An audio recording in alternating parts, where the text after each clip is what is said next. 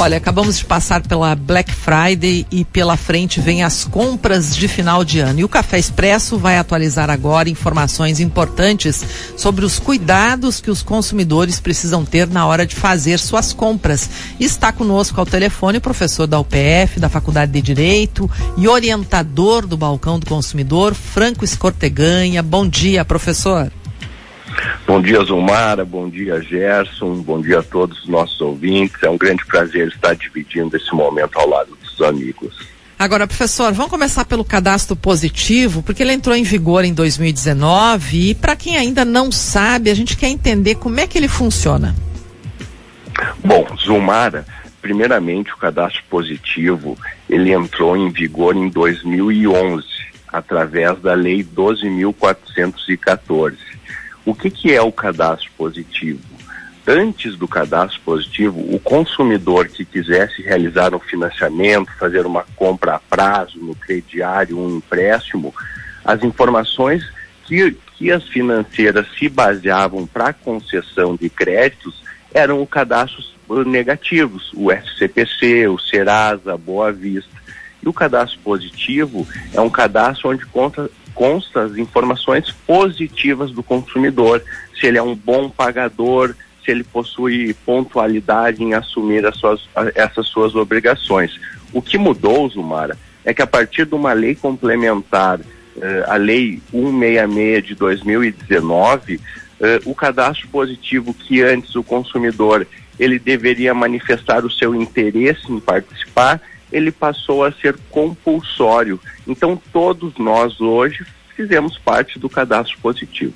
E, e quem não quiser fazer parte do cadastro positivo, como é que procede? Quem não quiser fazer parte, Sumara, pode entrar em contato através de e-mail 0800 de qualquer banco de dados. Pode fazer a solicitação para o Serasa, pode fazer a, solicita a solicitação para o SCPC. Fazendo a solicitação para um banco de dados, você é excluído de todos. E qual é a vantagem de participar do cadastro positivo, professor?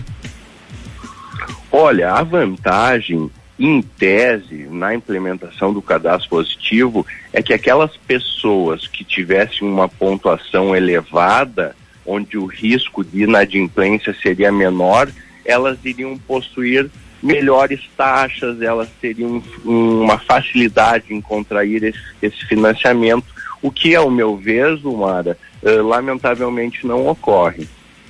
Agora, professor, alguns estabelecimentos aqui em Passo Fundo, eu acho que em outras cidades do país também, têm utilizado o chamado score do Banco Central. E aí, limitado o crédito de algumas pessoas. Se você não está com score bom lá, você tem até uma redução do seu crédito no estabelecimento. Como é que funciona esse score?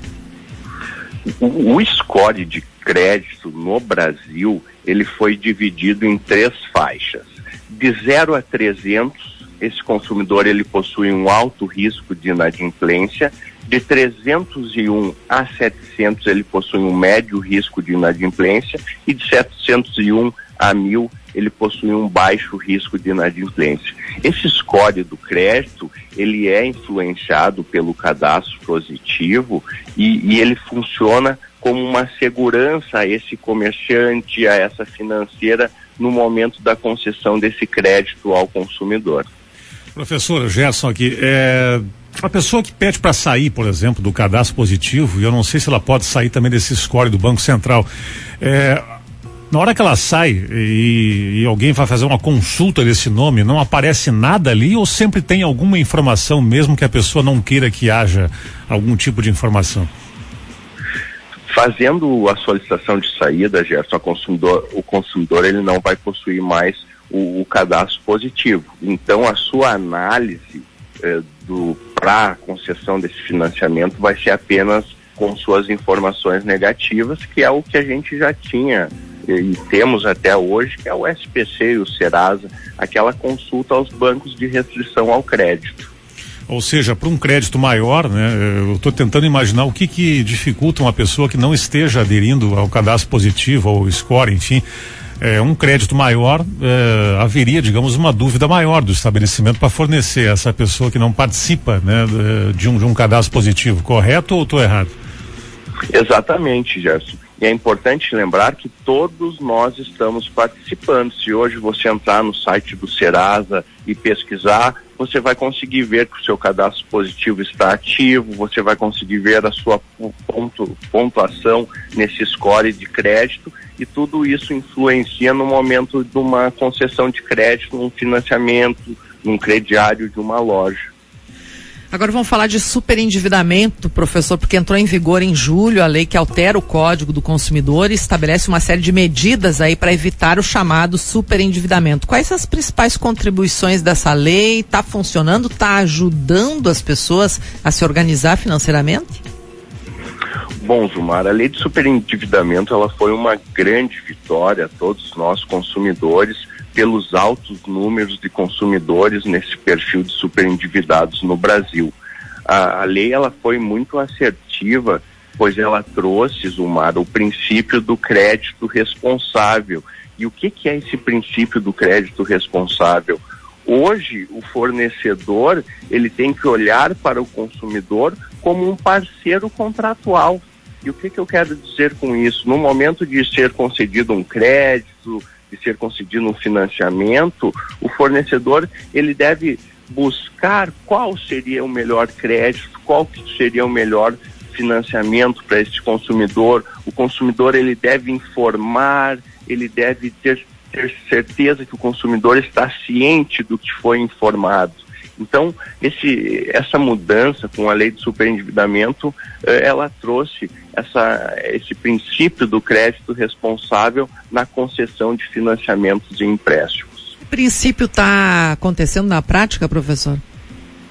Olha, Zumar, é algo muito recente. Nós estamos vendo, acompanhando na internet as primeiras decisões uh, baseadas na lei de superendividamento. Então é algo muito cedo para poder afirmar sim vai dar certo, mas acredito, acredito que, que estamos caminhando para um, um sucesso, até mesmo pelo que eu vejo aqui, nós, nós já estamos no, no núcleo de práticas jurídicas, ingressando com ações de superendividamento pela Faculdade de Direito, e é uma, é uma área que a, a importância que ela denota, até porque o consumidor superendividado ele deve ter uma atenção especial pelo, no, pelo nosso ordenamento jurídico e agora, eh, de fato, ele passou a ter.